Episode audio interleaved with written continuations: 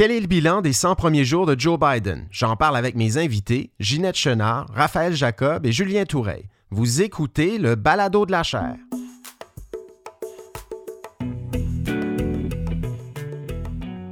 Bonjour tout le monde, je m'appelle Frédéric Gagnon, je suis titulaire de la chaire Raoul Dandurand en études stratégiques et diplomatiques de l'Université du Québec à Montréal et vous écoutez le Balado de la chaire. C'est un balado qui vous permet d'entendre nos conférences si vous les avez ratées et des capsules d'analyse de l'actualité internationale, de l'actualité politique aux États-Unis et de la culture populaire américaine. Je vous souhaite une bonne écoute.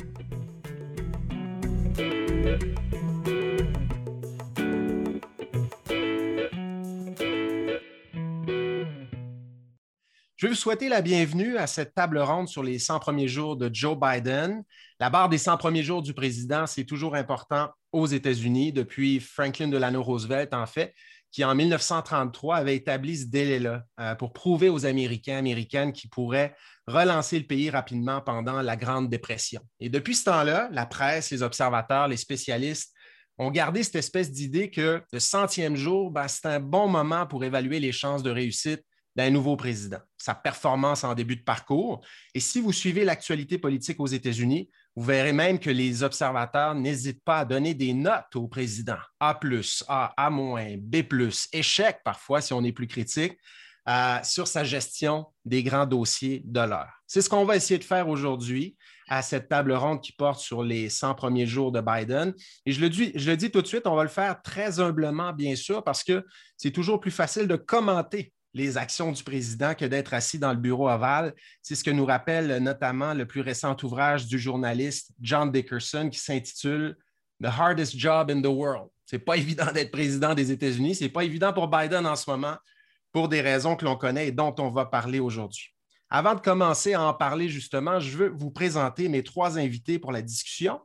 Euh, du jour, Ginette Chenard est coprésidente de l'Observatoire sur les États-Unis de la chaire Raoul Dandurand elle a été déléguée du Québec à Atlanta et elle est autrice du livre Le Sud des États-Unis. Ça, c'est paru chez Septentrion. Je vous invite à le lire. Un livre extrêmement intéressant sur cette région dont on va euh, parler, je, pense, aujourd'hui. Raphaël Jacob est chercheur à l'Observatoire sur les États-Unis. Il commente régulièrement la politique américaine dans les médias et son dernier ouvrage s'intitule Révolution Trump. C'est paru chez Robert Laffont. On pourra se demander s'il y aura une révolution Biden maintenant. Grande question, on verra. Julien Toureil, chercheur à l'Observatoire sur les États-Unis, auteur de nombreux articles et ouvrages sur la politique américaine, dont le conservatisme américain à l'ère Trump, qui est paru, d'ailleurs, c'est un ouvrage qu'il avait fait paraître avec Raphaël Jacob aux presses de l'Université du Québec. Julien est également marathonien, cycliste et ancien conseiller municipal à Lourdes, n'est-ce pas, Julien? Bonjour à vous trois. C'est un plaisir de vous voir. Je veux commencer par un premier tour de table Biden a donné un grand discours hier. C'était son moment. Euh, il a donné un discours devant le Congrès. Je veux vous entendre vos impressions, là, quelques secondes sur ce discours. Qu'est-ce que vous retenez? Qu'est-ce qui vous a frappé? Je vais commencer par Ginette. Euh, bonjour à tous. Alors, ce qui m'a frappé personnellement, c'est parce qu'on a beaucoup fait allusion au fait qu'il essaie de, se rapprocher de, l'héritage de Franklin Delano Roosevelt. Et je pense qu'hier, il a essayé, dans son discours, c'était une réconciliation, j'appellerais peut-être une synthèse de deux mouvements au sein du Parti démocrate qu'il a voulu qu'il a voulu reprendre à son compte. Et, le premier mouvement, euh, je pense que c'est effectivement le mouvement euh, qu'a lancé Franklin Delano Roosevelt, inspiré par des, mouvements qui datent d'avant Franklin Delano Roosevelt, de la fin du 19e siècle, lorsqu'il y avait une révolte un, peu euh, sociale à, l'encontre des, des grands conglomérats financiers et, industriels du Parti républicain. Donc, euh, et, cette réforme-là, cette réforme sociale contre la pauvreté, Franklin Delano Roosevelt l'a prise. Et le deuxième, la deuxième mouvance du Parti démocrate que je trouve importante, c'est celle qui a été lancé euh, quand euh, euh, Herbert Humphrey a défoncé le plafond des relations raciales au, Congrès, à la Convention de 1948 et qu'a repris Lyndon Johnson. Et je pense que Lyndon Johnson est allé plus loin que Franklin Delano Roosevelt comme justement essaie de le faire aujourd'hui Joe Biden. C'est-à-dire qu'il a à la fois lancé la réforme de la grande société, la lutte contre la pauvreté à l'image du No Deal, mais il s'est aussi lancé dans une réforme des droits civiques, ce qu'avait pas fait euh, Franklin Delano Roosevelt parce qu'on sait que le New Deal s'est fait un peu sur le dos des Afro-Américains. Donc, c'est cette synthèse-là qu'il essaie de faire pour fixer les contours de son héritage et en même temps euh, résoudre des crises qui existent à l'heure actuelle et qui sont nombreuses. Donc, je, trouve que c'est un discours très optimiste. Excellent. Raphaël? Ben, Peut-être pour renchérir dans un sens sur ce que Jeanette vient de dire, ce que je trouve intéressant, c'est le contraste entre la forme et le fond. Parce qu'au niveau du fond, c'est un discours qui est, et en fait, c'est un début de présidence qui est extrêmement, qui est historiquement ambitieux, et en même temps, au niveau de la forme, ce qui est fascinant quand on regarde les, derniers sondages, c'est à quel point les Américains largement continuent à le considérer comme étant modéré. Mm-hmm. Et euh, il y avait un sondage de, NBC qui est publié, qui a été publié quelques heures en fait avant le discours d'hier, qui montrait que l'électorat américain le considérait comme étant plus modéré même que Barack Obama il y a 12 ans. Et je ne sais pas s'il y en a qui s'en souviennent, mais quand Obama est arrivé au tout début de son premier mandat, il y avait déjà à l'époque beaucoup de comparaisons à Roosevelt. Et Obama n'est jamais allé aussi loin, jamais même essayé d'aller aussi loin que ce que Biden veut faire. Donc, quand on regarde le discours d'hier, très posé, un langage très modéré et très bipartisan, a, utilisé le mot républicain et, bipartisan très souvent. Et quand on regarde le fond, ça a une portée euh, qu'on n'a pas vue potentiellement depuis des générations il a dit Wall Street n'a pas bâti le pays, la classe moyenne a bâti le mhm. pays. Il faut augmenter les impôts des plus riches. On avait l'impression d'entendre Bernie Sanders parfois. Julien, qu'as-tu retenu de ce discours? Oui, je rajouterai par rapport à ce que tu disais, lorsqu'il a mentionné euh, la classe moyenne a bâti le pays, il a quand même rajouté les syndicats ont bâti la, classe moyenne. Donc pour euh, le, monde syndical américain, ça devait être quand même une sacrée euh, tape dans le dos qui a, été reçue hier. Moi, mhm. au-delà de ça, il y, a, trois éléments qui, m'ont marqué dans ce discours. Le premier, euh, et, bon, Ginette et, Raphaël y faisaient allusion, c'est l'audace du, président. on savait que Joe Biden allait être un président empathique, on savait qu'il allait être un président compétent, qu'il allait être efficace. Ces deux traits-là, il les a, je pense, assez largement démontrés au cours des, des 100 premiers jours. Mais de là à imaginer un président ambitieux, audacieux, comme on l'a vu euh, hier à travers les, propositions euh, qu'il a euh, annoncées. Je crois qu'il y a quelque chose de, très surprenant et en ce sens, je rejoins, tout à fait Ginette avec cet effort de, synthèse qu'il essaye de faire qui est assez fascinant. Le, deuxième élément que, je retiens, c'est le, caractère habile dans sa volonté de tracer ou, de faire une histoire pour justifier euh, l'ambition de, ces programmes, notamment que ce soit euh, auprès des familles, d'infrastructures, l'emploi, euh, en plaçant ça, en plaçant tous ces programmes-là dans le contexte plus global de la compétition avec la Chine. J'avais l'impression qu'on revenait mmh. au tout début des, années 50. Alors, j'aime pas trop l'allusion à la guerre froide ou, la comparaison, mais et, il a dit justement, c'était pour aller chercher les républicains. Tout ça, on le fait pour gagner la compétition avec la Chine. Et euh, le troisième élément que, je retiens, ça sera peut-être un discours qui passera euh, à l'histoire. C'est quand même fort lorsqu'il dit euh, l'économie du ruissellement n'a jamais fonctionné. Et c'est Reagan. La page, voilà, la page hein. ouverte par Reagan et qui a été quand même prolongée par ses prédécesseurs, évidemment républicains, mais surtout démocrates. On oublie euh, l'ère euh, du big government est finie euh, sous Clinton notamment, et, même dans une certaine mesure par, mm. Obama. là, on a un président qui risque de ne pas être un président de transition, mais un président de transformation radicale. moi, ça m'a soufflé, j'en suis encore assez soufflé. Parfait. On va maintenant regarder les différents enjeux auxquels les États-Unis sont confrontés depuis le début de la présidence Trump. C'est un discours qui vient à peu près au centième jour du président, euh, pardon, j'ai dit Trump, je voulais parler de Biden. C'est un discours qui vient au centième jour du président Biden. Habituellement, le discours sur l'état de l'Union, même si ce n'en était pas un, ce discours de Biden, c'était un peu différent. Mais le discours sur l'état de l'Union, habituellement, vient plutôt en février, en janvier, à un moment où il est encore difficile d'évaluer la performance du président.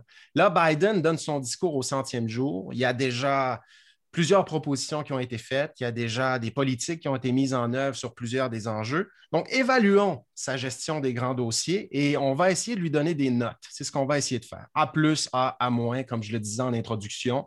Vous pouvez donner un E pour échec, vous pouvez donner un I pour incomplet. les étudiants et étudiantes savent ce à quoi je fais référence. Un incomplet, c'est ben, on a déjà une bonne idée de ce que ça va donner, mais on n'a pas terminé l'évaluation parce qu'il reste des choses à vérifier. Euh, donc, allons-y en commençant par le grand enjeu, si je peux m'exprimer ainsi, la pandémie. Donc, que diriez-vous de la gestion euh, de la pandémie par Biden jusqu'à présent? On va commencer par euh, Julien cette fois-ci.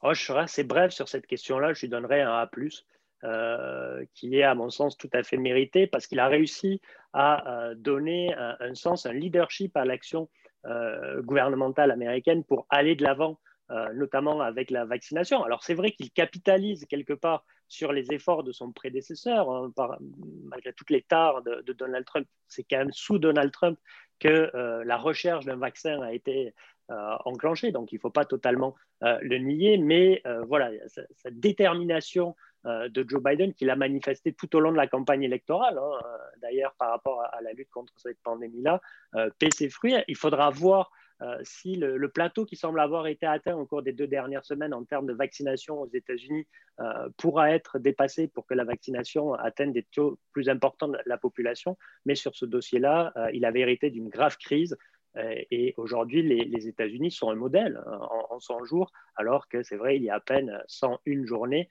euh, les, États-Unis étaient un peu la risée de monde. Aujourd'hui, ils font quand même office d'exemple. Mm-hmm. Ginette veut rebondir là-dessus? Moi, je lui donnerais à moins. Et la raison pour laquelle je lui donnerais à moins, c'est ce n'est pas tout ce que vient de dire Julien, je suis d'accord, et il a réussi la campagne de vaccination de façon magistrale.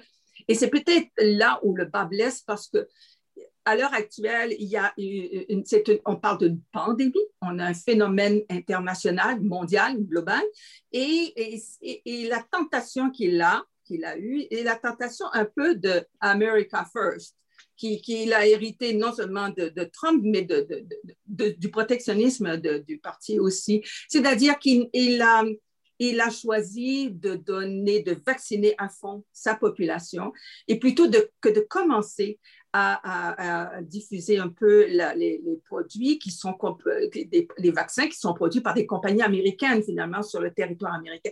Donc, euh, et, là, on voit les effets de cette, de cette euh, campagne de repli sur soi de, de, America First parce qu'on voit ce qui se passe en Inde et dans d'autres pays. Donc, et, même chez nous, ici, nous sommes très en retard pour la vaccination des deux vaccins. Et euh, donc, ça peut avoir un effet sur nos relations en plus. Donc, c'est là où c'est là pourquoi je lui donne un, moins. Donc, un certain nationalisme vaccinal qui peut se finir par se retourner contre, contre, contre les Américains et Américaines parce que le, virus n'a pas de frontières, le virus se transforme, il faut vacciner partout dans le monde le plus rapidement possible. Raphaël?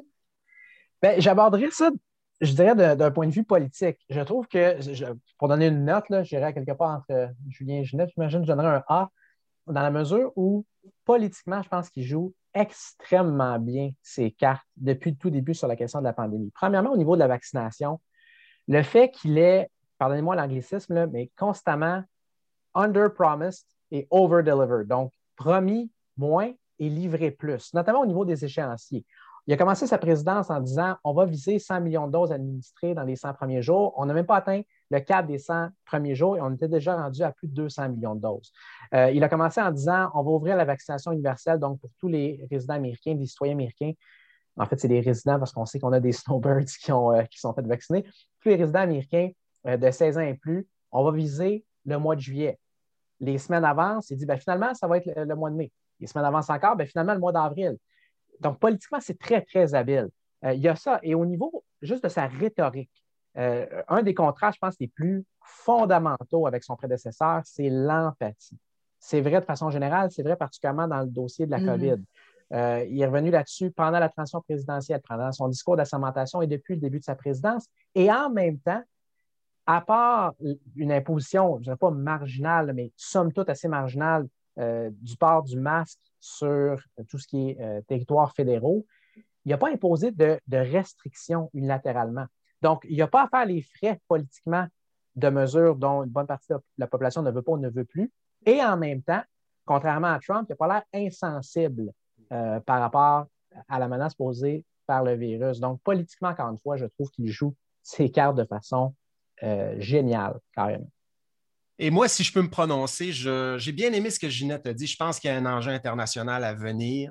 Euh, qui va nous exploser au visage, qui nous explose déjà au visage. Et Biden devra, s'il veut redorer le blason des États-Unis à l'international, euh, euh, rompre un petit peu avec ce, nationalisme vaccinal à un moment donné, donner l'exemple. Et l'autre défi pour Biden à l'intérieur du pays, aux États-Unis, ce sera de, convaincre les personnes un petit peu plus récalcitrantes à aller se faire voter, à aller se faire vacciner, pardon, à, aller se faire vacciner, justement. Euh, parce que là, ça allait bien, les vaccins étaient disponibles, la demande était forte. Les vaccins mhm. seront disponibles, mais quand la demande va diminuer, Biden va devoir euh, utiliser le mégaphone présidentiel pour convaincre. Puis ça, on a ce problème-là dans d'autres sociétés aussi. Mais j'ai hâte de voir ce que ça va donner euh, sur ce plan. Donc, un A qui pourrait se transformer en, en A si Biden réussit à bien gérer ces deux aspects-là de la pandémie. On va passer à l'économie. L'économie. Qui veut se lancer sur l'économie? Raphaël. Je peux, y aller. Euh, j'irai évidemment avec un incomplet. Si on est pour commencer avec les notes, comment évaluer un, mm-hmm. bilan économique après 100 jours.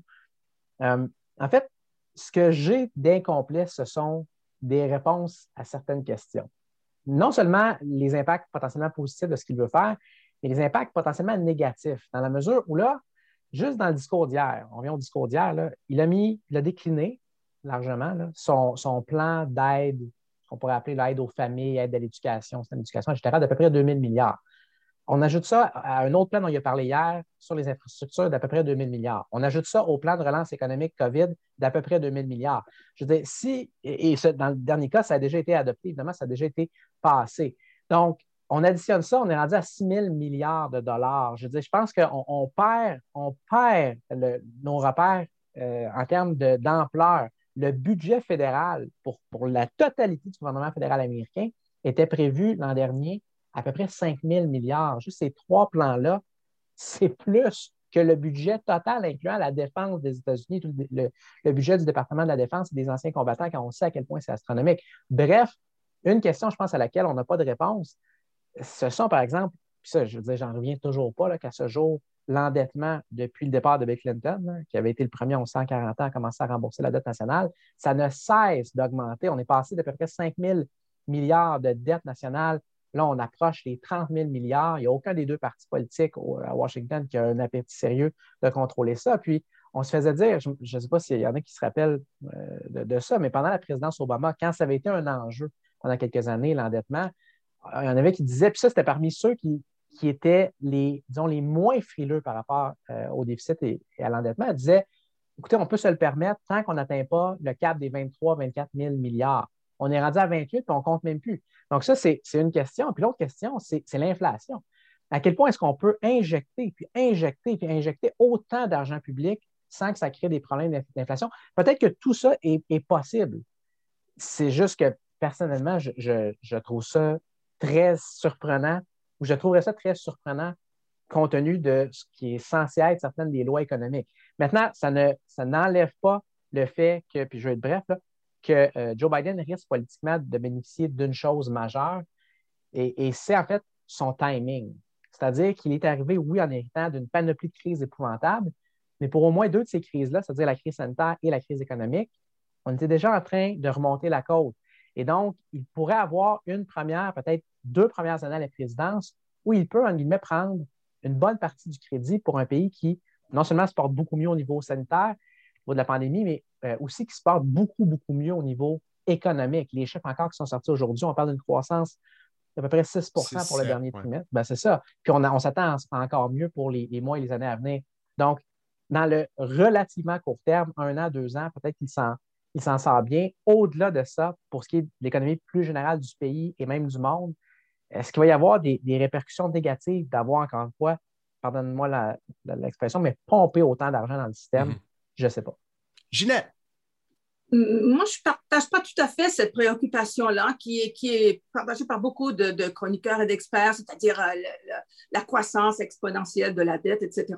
Je pense qu'il a bien situé la, problématique euh, euh, présentement aux États-Unis, cette problématique d'une conjonction de crise et à la fois d'occasion de réparer. il a fait son discours inaugural sur cette question-là, c'est-à-dire et c'est l'aspect social. On parle de croissance économique, c'est parfait, c'est sûr que ça allait bien, etc., mais avec des disparités absolument phénoménales aux États-Unis. Et l'écart de richesse entre les riches et les pauvres s'est accru de façon phénoménale depuis la réforme Reagan, mais en particulier durant les années 90, les années bon, 2000, etc. Donc, il faut, il y a des gens qui souffrent, il y a des gens qui... Et il axait sa réforme économique non seulement sur euh, la réparation de ces disparités, mais aussi sur euh, ce lien avec euh, les changements climatiques, qui est une crise majeure. Donc, il parle d'économie durable et inclusive, c'est-à-dire pour trouver de l'emploi à, des gens qui sont marginalisés par, la, par le changement de l'économie mondiale, la structure économique américaine. Donc, il essaie d'en de, faire un, enjeu nouveau. Et je trouve que c'est euh, assez intéressant de, considérer l'économie de ce point de vue-là. Et, ce que je trouve en plus, plus intéressant, c'est qu'il a voulu associer directement le Canada à cette, nouvelle mouvance, cette nouvelle façon de gérer l'économie euh, non seulement à cause du caractère continental, mais aussi un partage de, vision et de, de, et de, valeurs. Je trouve ça très nouveau très mhm. intéressant et, je pense qu'il profite d'une situation de crise pour faire comme Franklin Delano Roosevelt, comme euh, Johnson, pour trouver de nouvelles euh, bases de croissance économique. Julien. Euh, moi, je suis tout à fait d'accord avec ce qu'évoquait Raphaël sur l'incertitude concernant l'inflation. Alors, je ne suis pas économiste et je n'ai pas de, de, point de vue euh, définitif là-dessus, mais c'est vrai que lorsqu'on regarde ce qui se fait aux États-Unis, ce qui se fait au Canada, ce qui, fait en, ce qui se fait en Europe, le risque inflationniste euh, doit être considéré lorsqu'on évalue la, performance économique de, nos dirigeants. Donc ça, ça serait un bémol, mais euh, du côté des actifs et, des bons coups, au-delà du plan classique qui consiste à investir dans les infrastructures pour sortir euh, d'une situation économique délicate. Euh, il compte le faire de, façon assez ambitieuse, euh, Biden. Ce que je retiens en termes économiques, c'est le pari sur l'avenir qui consiste à investir dans la population, que ce soit mhm. l'égalité salariale homme-femme, que ce soit une ambition de système de garderie à, la grandeur du, pays, que ce soit l'éducation. parce qu'on on a clairement un président qui est très conscient que la compétition économique et de facto la compétition stratégique avec les principaux rivaux, et on revient euh, à la Chine, elle va se jouer sur la capacité des, pays à inventer euh, les produits de l'avenir. Hein. il les a évoqués, liés à l'intelligence artificielle, à la biotech, aux, micro-ordinateurs et, tout ça. Et, donc la capacité de créer ces, nouveaux produits et d'avoir la, main-d'œuvre euh, la plus formée, il veut réinvestir dans cette main-d'œuvre américaine. Donc, c'est encore un pari. Il faudra voir si, le Congrès lui donne euh, la, chance de, mettre de mm. l'avant euh, tout ça. Mais pour cette raison, si je devais lui donner une note, euh, j'irais jusqu'à lui donner un B. Voilà. Je, vais bientôt corriger des copies et je pense que je vais être très généreux en cette c'est le temps là, de remettre des copies à Julien. Euh, moi aussi, je donnerais un incomplet comme Raphaël parce que les, plans économiques extrêmement ambitieux de Biden resteront évidemment lettre morte s'il ne convainc pas le Congrès, de les, le Congrès de les adopter. On va reparler de la relation avec le Congrès tout à l'heure. Mais j'aimerais euh, dire une chose sur la manière dont Biden présente son programme économique. Il y a un superbe balado, un épisode du balado d'Ezra Klein où il a reçu Brian Dees, qui est un des conseillers économiques euh, importants de Joe Biden en ce moment, et qui disait que ce qui est compliqué sur les questions économiques, c'est d'expliquer clairement à des gens qui ne maîtrisent pas nécessairement ces notions-là, comment ces programmes-là vont les affecter directement, concrètement. Et si vous en revenez au discours de Biden dont on a parlé au début du webinaire, Rappelez-vous du discours. Il n'a il pas hésité à, mentionner des chiffres importants, concrets, clairs, qui permettent aux Américains et Américaines de comprendre qui sera affecté par les hausses d'impôts. Les gens qui gagnent plus de 400 000 Il a mm. nommé ça. Euh, il faut faire sa part si on est un milliardaire, un millionnaire. Et euh, les histoires d'horreur aussi qu'il a racontées euh, sur la, justement les injustices, les inégalités économiques, comment ça affecte euh, la mère monoparentale, euh, les communautés afro-américaines, latino-américaines. Je trouve qu'il y a un bon travail quand même qui est fait pour expliquer pourquoi on va augmenter certains impôts. On sait que les Américains et Américaines sont assez allergiques aux hausses de taxes, aux hausses d'impôts. Et pour l'instant, il y a vraiment une réflexion au sein de cette administration-là pour bien expliquer euh, la teneur, les détails des programmes. Mm-hmm. Et c'est intéressant parce que souvent, ce qu'on dit, euh, sur la base de l'expérience passée, c'est qu'il y a beaucoup de gens qui travaillaient pour Barack Obama à l'époque et qui avaient dit on a eu de la difficulté durant la présidence Obama à bien expliquer euh, nos politiques, les détails, l'effet de ces politiques-là sur la vie des gens ce qui a pu engendrer une certaine euh, incompréhension, notamment de la, réforme Obamacare, des critiques et tout ça. Et là, il y a vraiment une volonté de bien expliquer pourquoi on le fait, pourquoi on augmente les impôts. Je trouve qu'il y a un bon travail fait sur ce plan-là.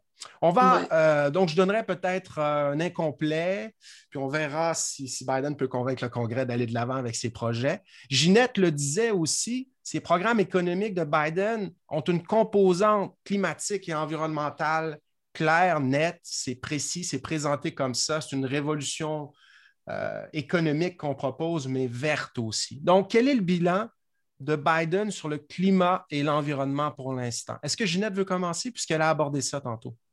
Bien, le, le, principal, la principale contribution de, Biden, je pense, a été assez immédiat de rejoindre l'accord de, Paris, mais aussi, ça s'applique aussi à toutes ces relations internationales et les, forums multilatéraux et, et euh, bilatéraux. Donc, euh, donc l'accord de Paris, à mon avis, le retour des États-Unis comme membre actif, et en même temps, comme euh, je dirais qu'il est le sommet qu'il a organisé euh, récemment, euh, c'est-à-dire la semaine passée, avec 40 leaders internationaux, à mon avis, c'est qu'il manifeste une volonté de reprise de leadership de son rôle, de rôle des États-Unis à l'international. Donc, non seulement de dire, bon, je comprends ce que vous avez voulu faire et ce, qui a été abandonné sous l'administration précédente, mais je, veux participer et je veux assurer un leadership. Donc, c'est lui qui a...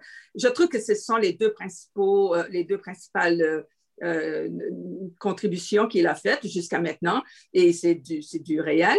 Et je lui donnerai sur la question des, changements climatiques qu'il a, adopté comme étant un aspect majeur. C'est sa deuxième priorité quand on va sur le site de la Maison-Blanche après la COVID, c'est le, climat et troisièmement les relations, euh, les relations raciales.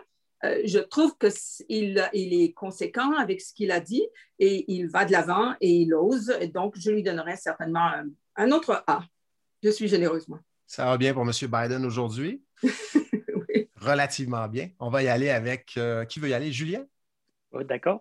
Mais moi, je suis euh, tout à fait d'accord avec ce que vient de dire Ginette, dans le sens où, dans les 100 premiers jours, en matière de lutte contre les changements climatiques, il a fait les choses attendues d'un président euh, démocrate et les choses les plus faciles.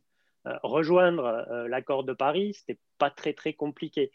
organiser un sommet mhm. virtuel où vous aviez la course à l'échalote de celui qui avait les, les promesses les plus ambitieuses pour réduire les gaz à effet de serre, ça engage que ceux qui croient finalement à, ce type de promesses-là. Et l'histoire récente nous montre que lorsqu'un gouvernement fait des, promesses en, la matière, il faut les prendre avec un certain grain de sel. Regardons ce qui se passe, euh, par exemple, au Canada. Euh, euh, le troisième élément qu'on on peut aussi retenir de, positif en matière de lutte contre les changements climatiques, c'est d'avoir nommé John Kerry comme ambassadeur mmh. spécial finalement mmh. du président pour montrer, et justement là aussi je rejoins euh, Ginette, cette volonté de reprendre le, leadership. Donc, euh, au-delà des aspects plus concrets de la véracité de l'engagement américain dans la réduction des, gaz à effet de serre, il y a ce point oui, symbolique du, leadership qui est, important. Mais là, je serais peut-être un petit peu plus, un petit peu plus sévère ou, modéré. moi, je vais lui donner un incomplet. J'attends de, de mmh, juger sur pièce même si je reconnais que le leadership américain sur ce dossier sur la scène internationale, comme bien d'autres, euh, est important et probablement indispensable pour avoir un effet d'entraînement. Mais voilà, je vais être prudent, un incomplet sur les changements climatiques. Raphaël. Incomplet aussi, puis pour enchérir à la fois sur ce que Ginette et surtout ce que Julien vient de dire, quand on parle de l'effet d'entraînement, ce qui est potentiellement, puis c'est très, très provisoire, mais potentiellement très intéressant dans ce qui a été fait dans les 100 premiers jours, c'est justement le sommet de la, semaine dernière. Pas parce qu'il y avait 40 pays, mais à cause, pas à cause de la quantité de pays, mais de la qualité des pays. Qualité dans le sens de leur mm-hmm. importance. On, on sait qu'en remontant à euh, Kyoto, à la fin des années 90, le gros bloc de résistance qu'on a eu aux États-Unis pour adopter des mesures très importantes, ça a été de dire pourquoi est-ce que nous, on se lancerait là-dedans quand des pays comme la Chine et l'Inde, eux, ne font rien? Bon. Là, on a amené à la table à la fois la Chine, la Turquie, la Russie. Je dire, juste la Chine en, soi, c'est à peu près, selon les, les meilleures estimes, à peu près le quart des émissions mondiales. Donc, le fait de les avoir à la table, ça peut potentiellement être important, à la fois pour ce qui est de leur réduction à eux, mais aussi à cause de ce que ça fait au niveau du débat à l'international, incluant aux États-Unis. C'est-à-dire qu'à partir du moment où là, la Chine et la Russie et, des pays comme la Turquie et le Brésil, etc., commencent eux aussi à faire des siennes, ça devient aussi, je pense, plus difficile à l'intérieur même des États-Unis de s'opposer euh, à, des mesures. Donc, ça, c'est une chose, mais en même temps, ça, je pense que ça, va, euh, ça parle directement à ce que Julien disait au tout début de son, de son intervention sur le sujet, c'est-à-dire que on a beau dire on est à la table et on a, beau, on a beau dire non seulement on est à la table, on s'engage à réduire de 40, de 45, de 48, de 51% Est-ce que ça va se faire concrètement? C'est pour ça que pour moi, c'est un incomplet. Mais il y a un aspect qui est prometteur, je pense, en ce cas. Ça va aussi, encore une fois, on va reparler des relations avec le Congrès tout à l'heure, mais beaucoup dépendent de, l'attitude des deux chambres du Congrès à l'égard de ces mm-hmm. projets-là. On voit que les républicains euh, caricaturent déjà un petit peu le, programme environnemental et climatique de Biden en disant que les Américains ne pourront plus manger de hamburgers si euh, ce programme-là est adopté. Des critiques qui avaient été adressées aussi à Alexandria Ocasio-Cortez lorsqu'elle a fait paraître euh, ses idées sur le, le, Green New Deal. Donc encore là, Biden a le mégaphone présidentiel, puis il va falloir beaucoup de doigté pour expliquer concrètement aux Américains et Américaines en quoi cette révolution verte consiste et en quoi elle peut être euh, bénéfique pour l'avenir des États-Unis dans le monde, compétitionner avec la Chine, mais bénéfique aussi pour l'emploi aux États-Unis. Et j'en reviens au discours de Biden euh, dont on a parlé au début. Euh, il, y a, un moment où il a dit jobs, jobs, jobs. Je pense qu'il l'a dit cinq fois d'affilée. Et en disant, ma révolution verte, je veux vous le dire, ce n'est pas un rêve d'élite universitaire, la révolution verte, ou d'élite économique, ou ce sont des emplois euh, qui, à 90% des cas, sont des emplois destinés à des gens qui n'ont pas de diplôme universitaire. Donc, des emplois pour la classe moyenne, des emplois dans le Midwest des États-Unis, dans des régions qui ont grandement souffert des dernières crises économiques. Donc, je donne un incomplet à Biden sur le climat et l'environnement. On verra s'il peut tenir ses promesses de, quant à l'accroissement de, l'approvisionnement en énergie renouvelable, les autos électriques dans les, rues américaines, la réfection des autoroutes, des routes pour s'assurer que les autos électriques pourront circuler efficacement aux États-Unis. On verra s'il peut euh, tenir promesse sur ces questions-là. Ça va beaucoup dépendre de la relation avec le Congrès.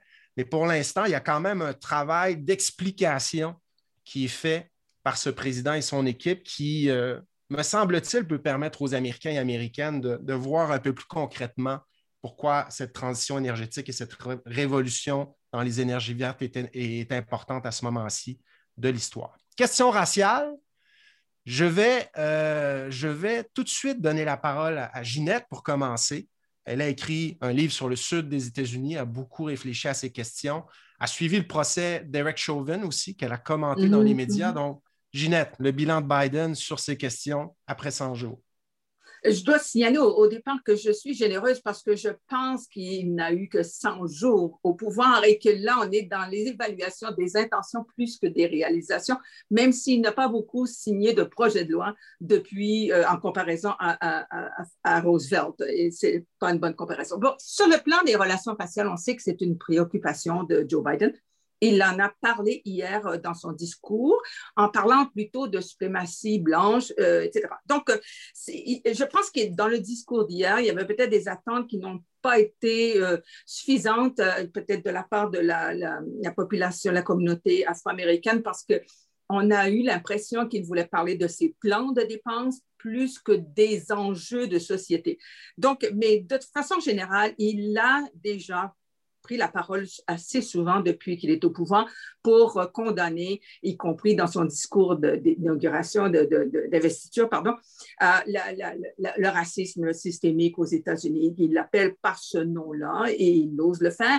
Donc, euh, il l'a fait dans ses discours, mais il est allé aussi euh, proposer dès le, premier jour de, son, le jour de l'investiture, ce qu'on appelle le Day One. Il a, il a envoyé au, Congrès euh, une des demandes pour un projet de loi sur la question de l'équité, l'égalité raciale. C'était une des premières démarches qu'il a faites ce jour-là. Ensuite, il y a quand même des projets de loi qui, sont à l'étude au Sénat parce qu'ils ont déjà été adoptés au Congrès, à la Chambre des représentants, pardon. Donc, on parle surtout de deux grandes réformes qu'il parraine et qu'il euh, appuie et qu'il veut que, et, il fait des appels aux négociations sur ces deux principaux euh, enjeux.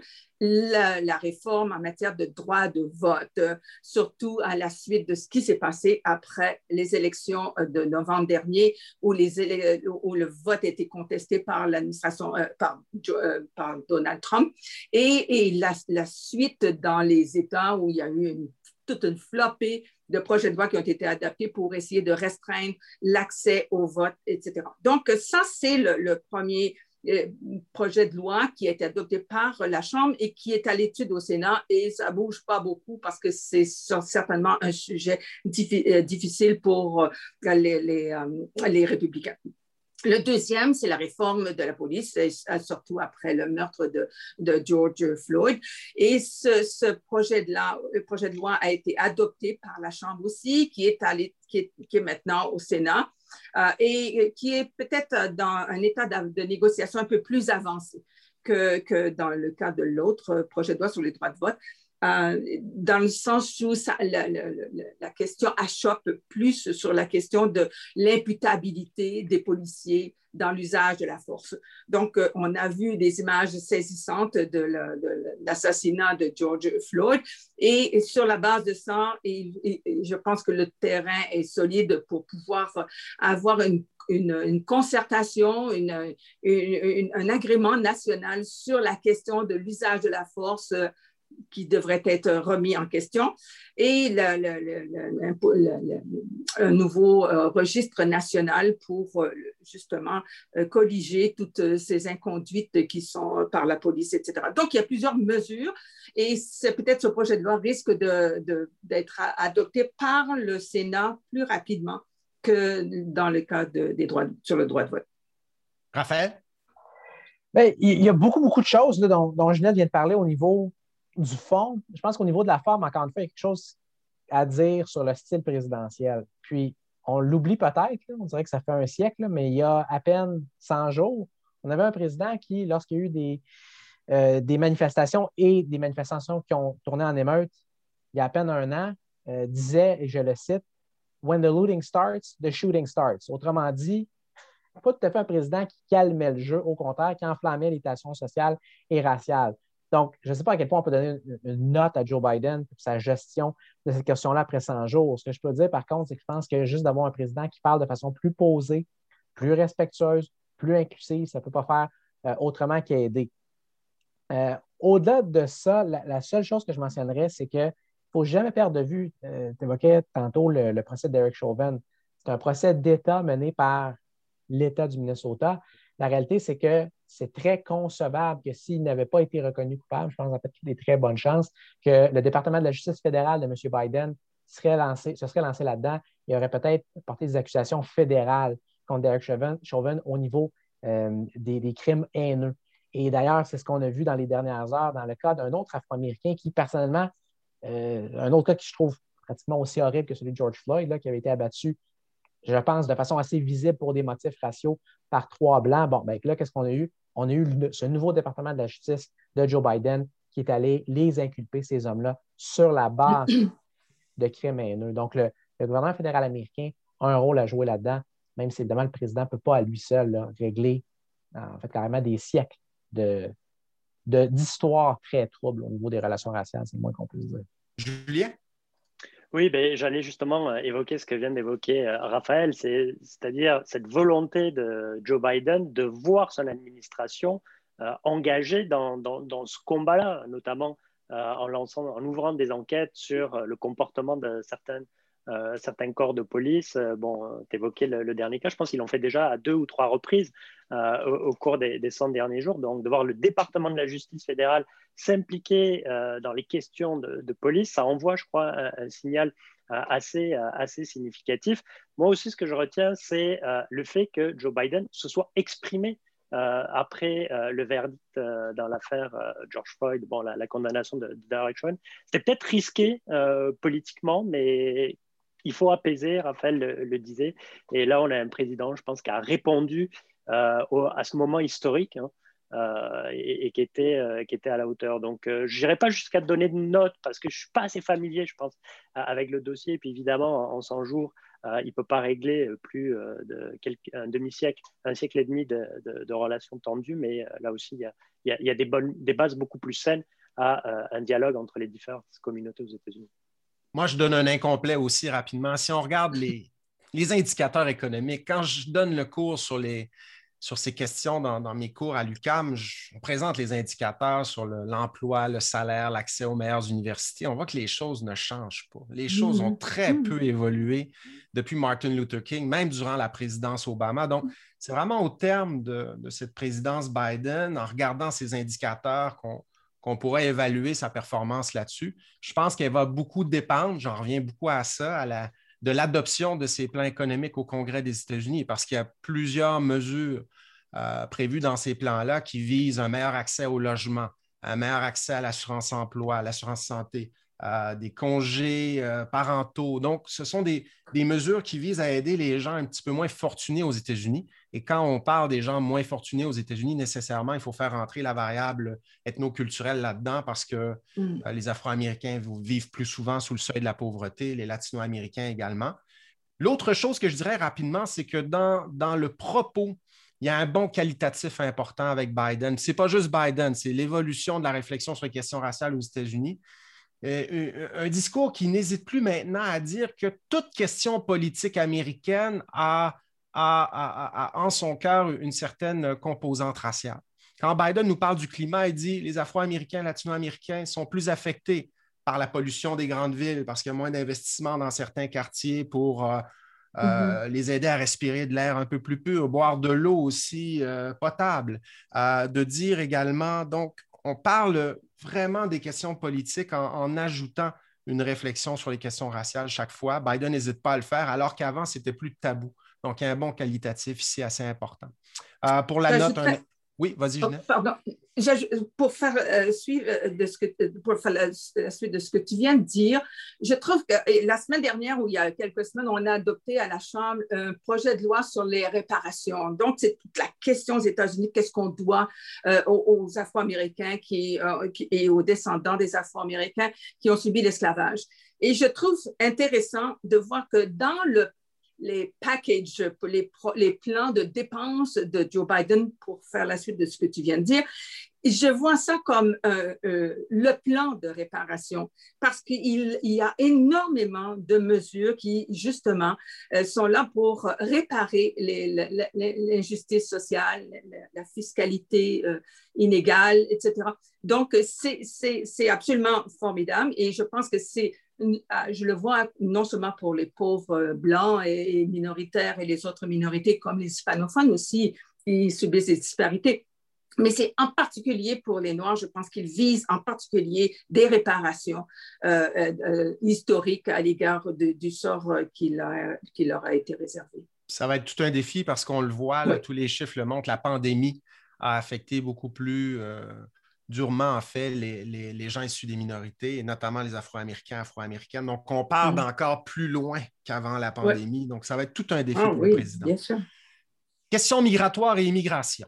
Euh, ça, euh, le président Biden a fait l'objet de, critiques un petit peu plus virulentes sur cette question-là. Je, commencerai peut-être par euh, Raphaël là-dessus je vais avoir l'air d'un disque qui saute en donnant un incomplet, mais c'est parce que non seulement la réponse est incomplète, le problème est incomplet. On s'attend à ce que ça aille en continuant de s'empirer en fait au cours des prochaines semaines, des prochains mois. Donc, je dirais évidemment à suivre.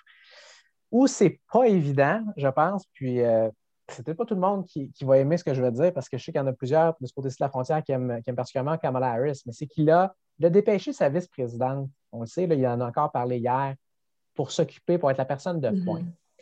Et très souvent, surtout quand, on a des vice-présidents comme Dick Cheney, où clairement, il n'y avait aucune espèce d'ambition présidentielle, ou, avec tout respect, même pour M. Biden, que M. Obama ne voyait pas nécessairement la Maison-Blanche pour lui succéder, très souvent, on a moins à s'inquiéter du fait que le vice-président va vouloir se protéger. Son travail, ça va être d'en prendre une pour le boss, si on veut.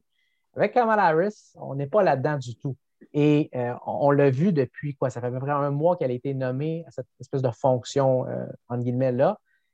Elle ne s'est même pas encore rendue à la frontière. Pourquoi? Ben, ça me semble assez clair qu'elle veut se protéger parce qu'évidemment, c'est vu comme quelque chose qui peut être très dommageable politiquement comme enjeu.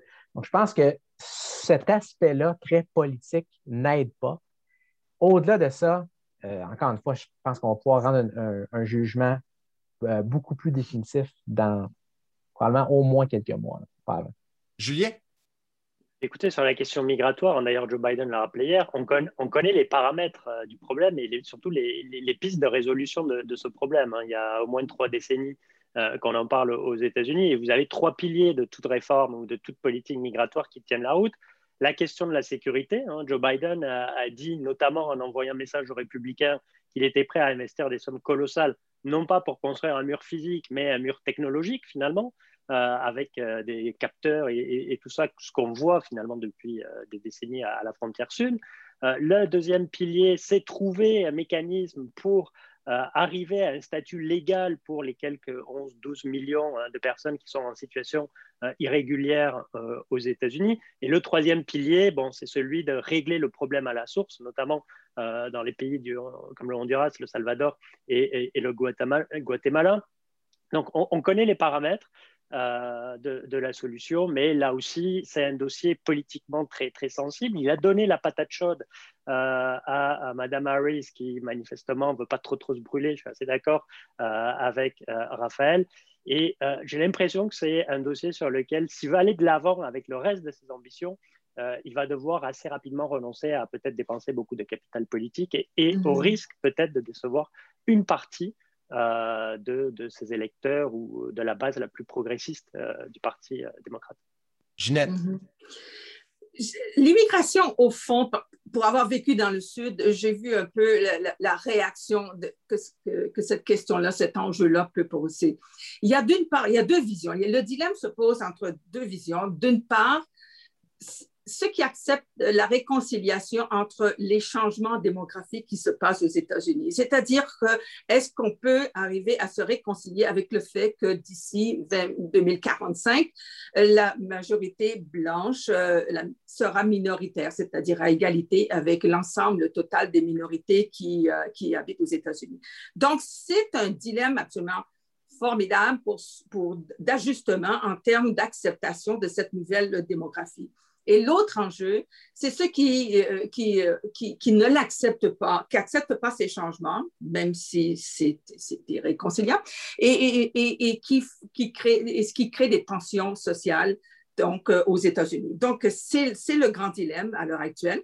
Et cet enjeu-là, bon, il, il s'inscrit dans le cadre d'un grand débat, beaucoup plus grand, celui de la démographie, comme je l'ai dit, mais aussi celui d'en arriver à régler cet enjeu qui dure, comme Julien le dit, depuis de 20, 40, 40 ans peut-être même. Donc, depuis l'immigration massive des hispanophones aux États-Unis. Donc, il y a des problèmes immédiats à la source, c'est-à-dire euh, essayer de régler le flot des réfugiés qui arrivent, euh, qui arrivent de l'Amérique centrale, en particulier moins de, du Mexique depuis quelques années. Mais il y a aussi l'enjeu beaucoup plus grand qui est celui de se réconcilier avec le changement démographique majeur qui se produit présentement aux États-Unis et qui, et qui va changer les la donne au plan politique également, et aussi bien que sur le plan social. Est-ce que je peux juste ajouter quelque chose? En fait, je sais que j'ai pris la parole euh, en premier tantôt, c'est parce que euh, Julien a mentionné quelque chose euh, d'important par rapport au problème à la source. Quand on parle surtout de réfugiés, peut-être moins d'immigration dans le sens plus traditionnel du terme, là, mais une espèce de vague de, de, réfugiés ou de gens qui veulent le statut de réfugié. Je pense a des critiques sont parfaitement légitimes qui sont faites depuis 100 jours là, à l'endroit de Joe Biden d'avoir eu un ton et des propos peut-être, en guillemets, trop invitants, en disant essentiellement, sans le dire, la frontière est ouverte. maintenant, ils disent qu'ils n'ont pas dit ça. Bon, ça peut être légitime. En même temps, ce qui est vrai, c'est que des vagues des espèces de, percées comme ça extrêmement prononcées, on en a eu sous toutes les administrations récentes, incluant celle de Donald Trump, pas plus tard qu'il y a deux ans. Et jusqu'à un certain point, je pense qu'il faut réaliser que c'est un petit peu hors du contrôle du gouvernement américain et du président américain.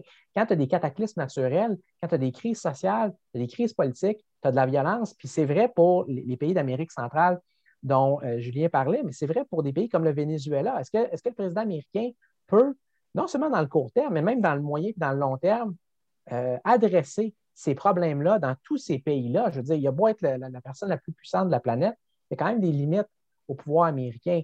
Donc, je pense que ça, à, ne jamais perdre de vue lorsqu'on voit les, images à la frontière, le fait que ça, c'est le résultat ultime, très souvent, de problèmes qui ont des causes beaucoup plus profondes, puis peut-être impossiblement complexes à régler quand on est le président euh, américain ou un membre du Congrès américain.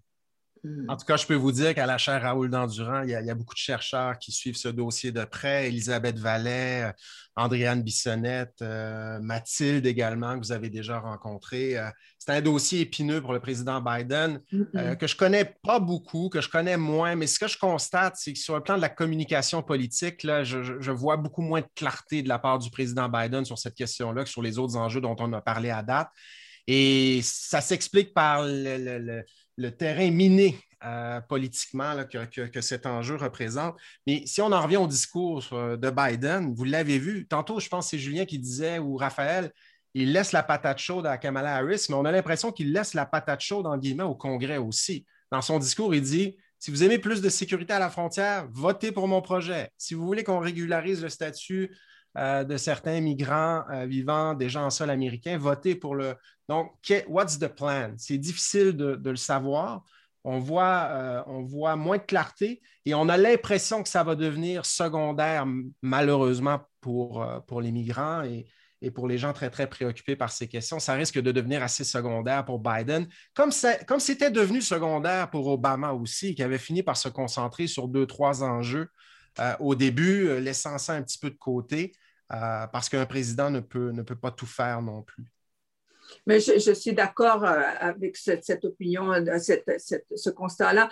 Et j'ajouterais peut-être qu'il y a des dossiers qu'il va régler, peut-être le dossier justement des Dreamers, les jeunes, les, plus jeunes qui sont arrivés, les sans-papiers, parmi les jeunes qui sont arrivés quand ils sont arrivés quand ils étaient plus jeunes. Donc, il y a plusieurs millions. Et je pense qu'il va probablement euh, opter pour une, une, une réforme un peu semblable à celle que Reagan avait faite dans les années 80, c'est-à-dire pour régulariser le statut de ceux qui sont déjà au pays. Pour euh, le reste, c'est beaucoup plus difficile.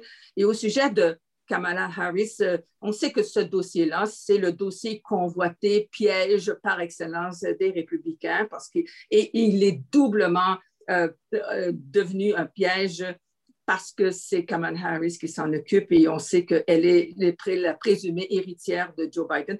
Et c'est là où on va vraiment être sans pitié elle n'a pas droit à l'erreur. Elle est sur une corde raide et je peux comprendre l'idée. Elle est en formation, je dirais, parce qu'elle n'a pas le bagage politique que d'autres auraient pu avoir pour affronter un dossier aussi épineux. Donc, moi, je ne, la, je ne jette pas le blâme sur elle tout de suite parce que elle, doit démontrer qu'elle peut réussir à faire bouger les choses, peut-être par les subventions, avec des accords avec les pays de l'Amérique centrale, mais elle ne doit pas faire d'erreur parce que c'est sa carrière politique presque qui est en jeu là. Et tout à l'heure, je disais, euh, Mathilde travaille là-dessus en tenant pour acquis que tout le monde connaît Mathilde. C'est Mathilde Bourgeon. Je pense que je n'ai pas dit son nom de famille, Mathilde Bourgeon. Donc, euh, on suit ces questions-là de près. Ça va être euh, c'est pas mhm. évident Juste pour une petite chose, si tu me permets. Est-ce que vous voulez qu'on parle des autres enjeux pour les huit minutes qui restent? oui, mais juste sur l'immigration, si je peux rajouter un, petit truc, c'est vrai qu'il euh, risque d'avoir du mal, Biden, euh, de réformer de façon substantielle, euh, d'arriver à une réforme substantielle sur ce dossier-là. Mais il peut faire beaucoup de façon concrète et il l'a déjà fait, notamment en redéployant des ressources humaines, hein, des, des, employés notamment des services frontaliers, à la frontière sud pour gérer tous les dossiers en retard qui n'ont pas été traités parce que, ben, notamment, Donald Trump avait décidé euh, d'enlever des, ressources humaines euh, à cette frontière-là. Donc, il y a des possibilités de, petits pas, euh, petits pas assez significatif malgré tout pour les personnes directement touchées par la situation. Il ne faudra pas notamment ou totalement négliger ça. OK, chers amis, on va y aller pour les 10-12 minutes qui nous restent avec ce qu'on appelle aux États-Unis un fire round. C'est-à-dire, je vais mhm. nommer les enjeux et on n'aura pas tous et toutes le temps de parler de chacun des enjeux, mais je vais y aller avec des volontaires qui pourront donner une note à Biden sur l'enjeu. Euh, je commence tout, tout, de suite par les questions de genre. Est-ce que quelqu'un veut se lancer là-dessus, sur les questions de genre? La diversité, oui, euh, moi, je peux en parler un peu parce qu'il a, euh, je dirais, une de ses initiatives, c'est d'avoir ajouté dans son conseil exécutif de la Maison-Blanche une conseillère spécialisée qui a autant de pouvoir que la représentante au, commerce et à la sécurité nationale. Donc, c'est déjà beaucoup. Cette diversité-là, autant de femmes dans son cabinet que d'hommes, 11 femmes sur 23. Et, euh, et, et, j'ajouterais aussi euh, ce que j'ajouterais aussi, c'est la préoccupation, euh, la nouvelle vision au sein de son cabinet des jeunes et des femmes en particulier, des jeunes qui prennent la, place et qui, sont, qui ont une approche beaucoup plus sociale. Donc, euh, qu'économiste, je dirais, c'est justement le, spécialiste, le chroniqueur américain Klein que tu nommais tout à l'heure, qui a fait ce constat-là et je trouve absolument intéressant sur cette question du genre en particulier. Et si on épluche rapidement le programme économique de Biden, on voit qu'il y a plusieurs mesures dans ce qui est proposé euh, qui, qui toucheraient les femmes directement. Donc, euh, congés parentaux, ça touche les hommes également, mais les femmes également, beaucoup. aide, aide aux, familles plus défavorisées, tout ça. Donc, ça, ça pourrait et j'ajouterais peut-être, j'ajouterais peut-être euh, ce qui est peut-être encore plus important de la réforme qu'il a mise en branle, c'est, euh, le programme d'allocation familiale qu'il est en train de créer. C'est un nouveau programme comme Obamacare, comme Social Security, comme Medicare, euh, qui ont été créés par les prédécesseurs et qui, qui justement, qui va plaire aux mères et aux femmes en particulier. Donc, on parle de, femmes de banlieue, on parle de l'électorat qu'il veut séduire à ce sujet-là et qui vise à réduire la pauvreté chez les enfants de moitié. C'est énorme en un an. Et tout ça, ben, il faudra négocier avec le Congrès. Parlons-en du Congrès. Euh, quelle est votre évaluation de, sa gestion de la relation avec le Congrès après 100 jours? Raphaël? Euh, ça dépend comment on la regarde. Il y a deux façons, je pense. Si on la regarde de façon à accomplir le plus possible le programme du Parti démocrate, je pense qu'il fait très, très, très bien ça. Et le meilleur exemple, c'est le fameux plan de relance économique, non seulement de par son ampleur, parce que le fait qu'ils ont eu à changer presque rien, alors que d'habitude, un, projet pardon, qui est aussi important ou moindrement aussi important que ça va devoir faire l'objet de beaucoup de compromis. Là, on était capable essentiellement d'adopter ce qu'on voulait adopter. Euh, presque dès la première journée. Donc, très impressionnant. Si par contre, on le regarde dans l'optique, disons, de coopération entre les deux parties, disons que les 100 premiers jours n'ont pas été très différents des 100 précédents ou des 100 précédents avant ça. C'est encore un schisme absolument spectaculaire d'un point de vue historique qui ressemble davantage à un système parlementaire qu'au système présidentiel américain, où là, on a deux camps, un vote d'un bord, l'autre vote de l'autre bord. C'est, ça mérite d'être dit aussi. Politique étrangère, Julien Toureille.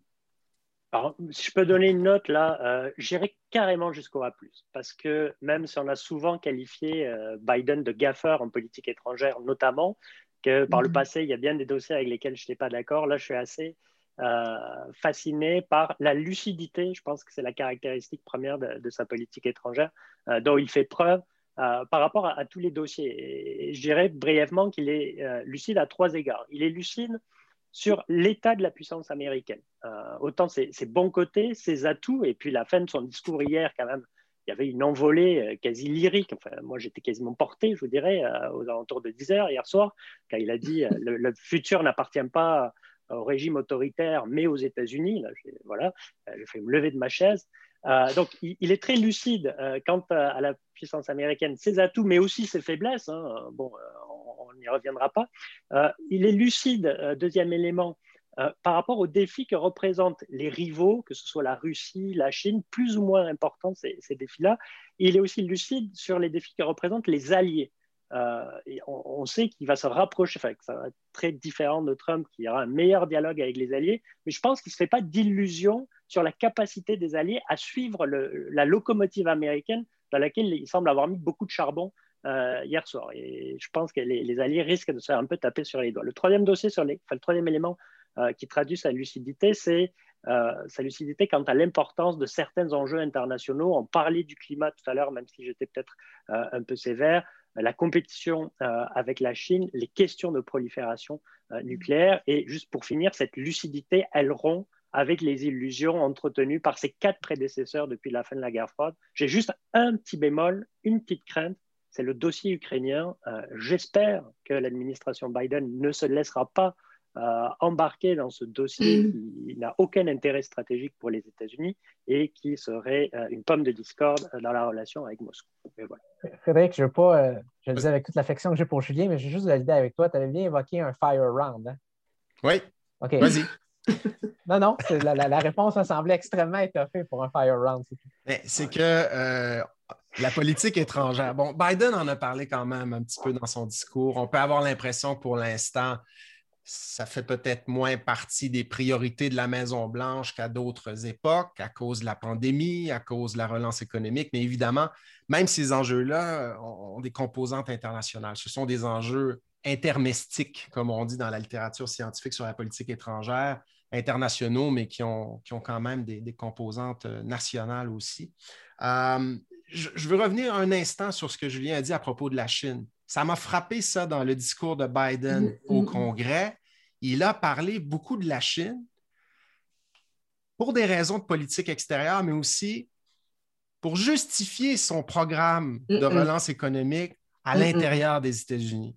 Et ça, c'est quand même habile, je trouve. C'est très habile parce que ça risquerait d'être un traumatisme national pour tout le monde aux États-Unis, républicains et démocrates, que la Chine, euh, dans 10-15 ans, puis peut-être qu'on est déjà rendu là, soit la, première superpuissance du monde. Il n'y a personne qui peut accepter ça aux États-Unis. Les républicains et les démocrates s'entendent quand même pas mal là-dessus. Et quand, Biden dit ces investissements de 6 000 milliards de dollars dont Raphaël parlait tantôt, ce n'est pas du gaspillage de fonds publics, c'est juste pour nous permettre de continuer à être compétitifs par rapport à la Chine dans les secteurs qui comptent la production des semi-conducteurs qui vont dans nos petits appareils électroniques, euh, l'approvisionnement en minéraux critiques en terres rares pour euh, que nos véhicules électriques soient produits euh, sur une base régulière en sol américain. J'ai trouvé ça assez habile. Et ce que Julien disait par rapport au, système politique américain vers la fin du discours,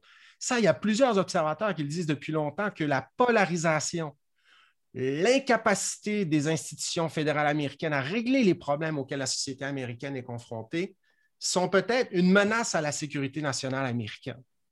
On en est presque là, c'est-à-dire il y a tellement de blocages politiques dans ce pays-là qu'il s'affaiblit lui-même. Donc, à l'interne, on ne se donne plus les moyens, parce qu'on ne s'adresse plus la parole, démocrates et républicains, de rester compétitif par rapport à des pays où on a un système plus autoritaire, où les choses fonctionnent un petit peu plus rondement, avec tous les problèmes que ça soulève. J'y faisais un petit peu référence à cette polarisation, à cette, euh, crise politique euh, interne aux États-Unis. Euh, est-ce que Biden peut unifier le pays? Et pour l'instant, si on regarde ce qu'il a fait durant ses 100 premiers jours, quelle note lui donnez-vous là-dessus? Sa capacité à unifier le pays. Et je veux vous entendre les trois, rapidement je pense que sa capacité à unifier le pays, on le verra aux, élections de mi-mandat de, 2022, c'est surtout cette capacité d'aller chercher l'électorat et convaincre la population américaine que ces plans de dépenses et de filet social, etc., euh, sont, des, euh, auront du succès pour convaincre justement différentes classes, non seulement sa coalition, euh, qui, est sa base électorale, mais l'élargir euh, en particulier chez les femmes et les femmes de banlieue. On en a parlé aux dernières élections, mais je pense qu'il a, fait tous ses efforts. Donc, s'il y a unification, ce sera là. Ce ne sera pas du côté politique en matière de relations et de, de fin de cette polarisation euh, partisane entre les deux partis. Parfait. Oui, mais encore une fois, je pense qu'il y a un contraste entre le fond et la forme. C'est-à-dire que sur la forme, je pense que oui, il est capable, il le montre déjà, surtout en contraste avec son, prédécesseur le plus immédiat, il est capable d'être très rassembleur. En même temps, sur le fond, quand on regarde les 100 premiers jours, force est de constater qu'il n'y a pas grand-chose de rassembleur au niveau des deux partis à Washington. C'est décret après décret après décret qui visait presque dès les premières heures à défaire ce que, euh, que, pardon, que Trump avait signé. Puis après ça, un projet majeur après l'autre qui est passé ou qui va être passé juste avec des, votes de représentants et de sénateurs démocrates. Euh, de façon beaucoup plus large, ce que je pense qui devrait être vu comme étant inquiétant, carrément inquiétant pour la société américaine, c'est ce que tu, évoquais il y a un instant, puis je sais qu'il faut être bref, là, mais je vais juste mentionner ceci. Quand on, parle de même pas écouter l'autre côté, il y a un mm-hmm. sondage qui est sorti hier, ce qu'on appelle un snap poll, qui a été fait très, très rapidement dans l'heure ou les deux heures qui ont suivi la fin du discours, puis ben, fait par CBS, qui montrait que 85 à peu près 85 des, des Américains qui avaient regardé le discours approuvaient du discours. je pense que la première lecture à, ça, c'est de dire extraordinaire. Ça a été reconnu de, façon universelle comme étant un excellent discours. Et qui l'a regardé? Mais exactement. Je pense qu'il y a un problème très sérieux qu'on n'avait pas il y a 20, il y a 30, il y a 40 ans. C'est-à-dire que là, il y a un président américain qui, parle, et ce n'est pas pour n'importe quelle occasion. Ça arrive une fois par année, normalement, un discours au Congrès. Et il y a une énorme partie des euh, électeurs du parti adverse qui ne le regardent même plus, qui ne l'écoutent plus. Euh, ça, je pense que comme phénomène social, ça va en continuant à se dégrader. Et c'est très inquiétant et ça va au-delà de la personne, de, la personne de Joe Biden.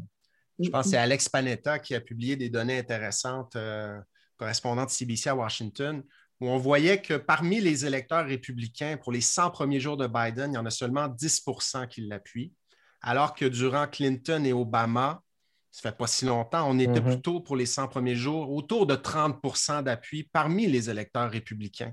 Et, c'est pas évident. Vite. Non, non, super vite là-dessus. Personnellement, j'ai regardé, j'ai publié quelque chose dans, l'actualité euh, qui, comparait les taux de désapprobation des, présidents après 100 jours. Puis la plupart des mhm. présidents, à partir du milieu du 20e siècle, on a commencé à avoir des sondages en IA scientifique, jusqu'à Trump, en fait, euh, écoute, c'était de l'ordre de 5, 10, 15, 20% Les plus impopulaires avaient un taux de désapprobation de 25% Biden est à 40 aujourd'hui. Mm-hmm. Ce n'est pas tant à cause de la façon dont il a gouverné ou il s'est exprimé, je pense que c'est beaucoup à cause de raisons structurelles. Mm. Julien, le mot de la fin. Au-delà de l'obstructionnisme systématique des républicains auquel on pouvait s'attendre, j'ai l'impression que, Biden fait le pari que la société américaine, et donc parler à la majorité de cette société américaine, qui serait passé d'une right nation, je ne sais pas si tu te souviens, le livre, Fred, au début des années 2000, des deux journalistes de, The Economist, à euh, une nation, une société qui serait rendue aujourd'hui peut-être un petit peu plus social-démocrate. Et euh, j'ai l'impression qu'il fait ce pari-là, euh, Biden, qui a peut-être un changement de fond dans les aspirations de la population américaine, d'une peut-être courte majorité, mais aspirations qui changent à la faveur de, la pandémie, à la faveur des défis climatiques, à la faveur du défi que représente la compétition mm, mm. Euh, avec la Chine. Et il parie gros euh, sa présidence là-dessus et ça aura un impact évidemment sur euh, l'état de la démocratie de la société américaine. Merci à vous trois. merci de vous être prêtés au jeu. Évidemment, les petites notes, c'était un peu pour s'amuser. Ça a permis de structurer la conversation. Sur Twitter, le, compte Twitter de la chaire, on avait lancé un petit sondage peu scientifique. Les gens qui nous suivent ont répondu pour le plaisir. Il y avait surtout des A, beaucoup de B, un peu de C, un peu de D. Donc, ça ressemble pas mal à ce qu'on a dit aujourd'hui. Euh, on n'aurait peut-être pas tout faux, donc, euh, si, on peut se, si on se fie à, l'appréciation des gens qui suivent ça de près comme nous. Donc, euh, on ira voir ça. Merci beaucoup. Au revoir. À bientôt. Je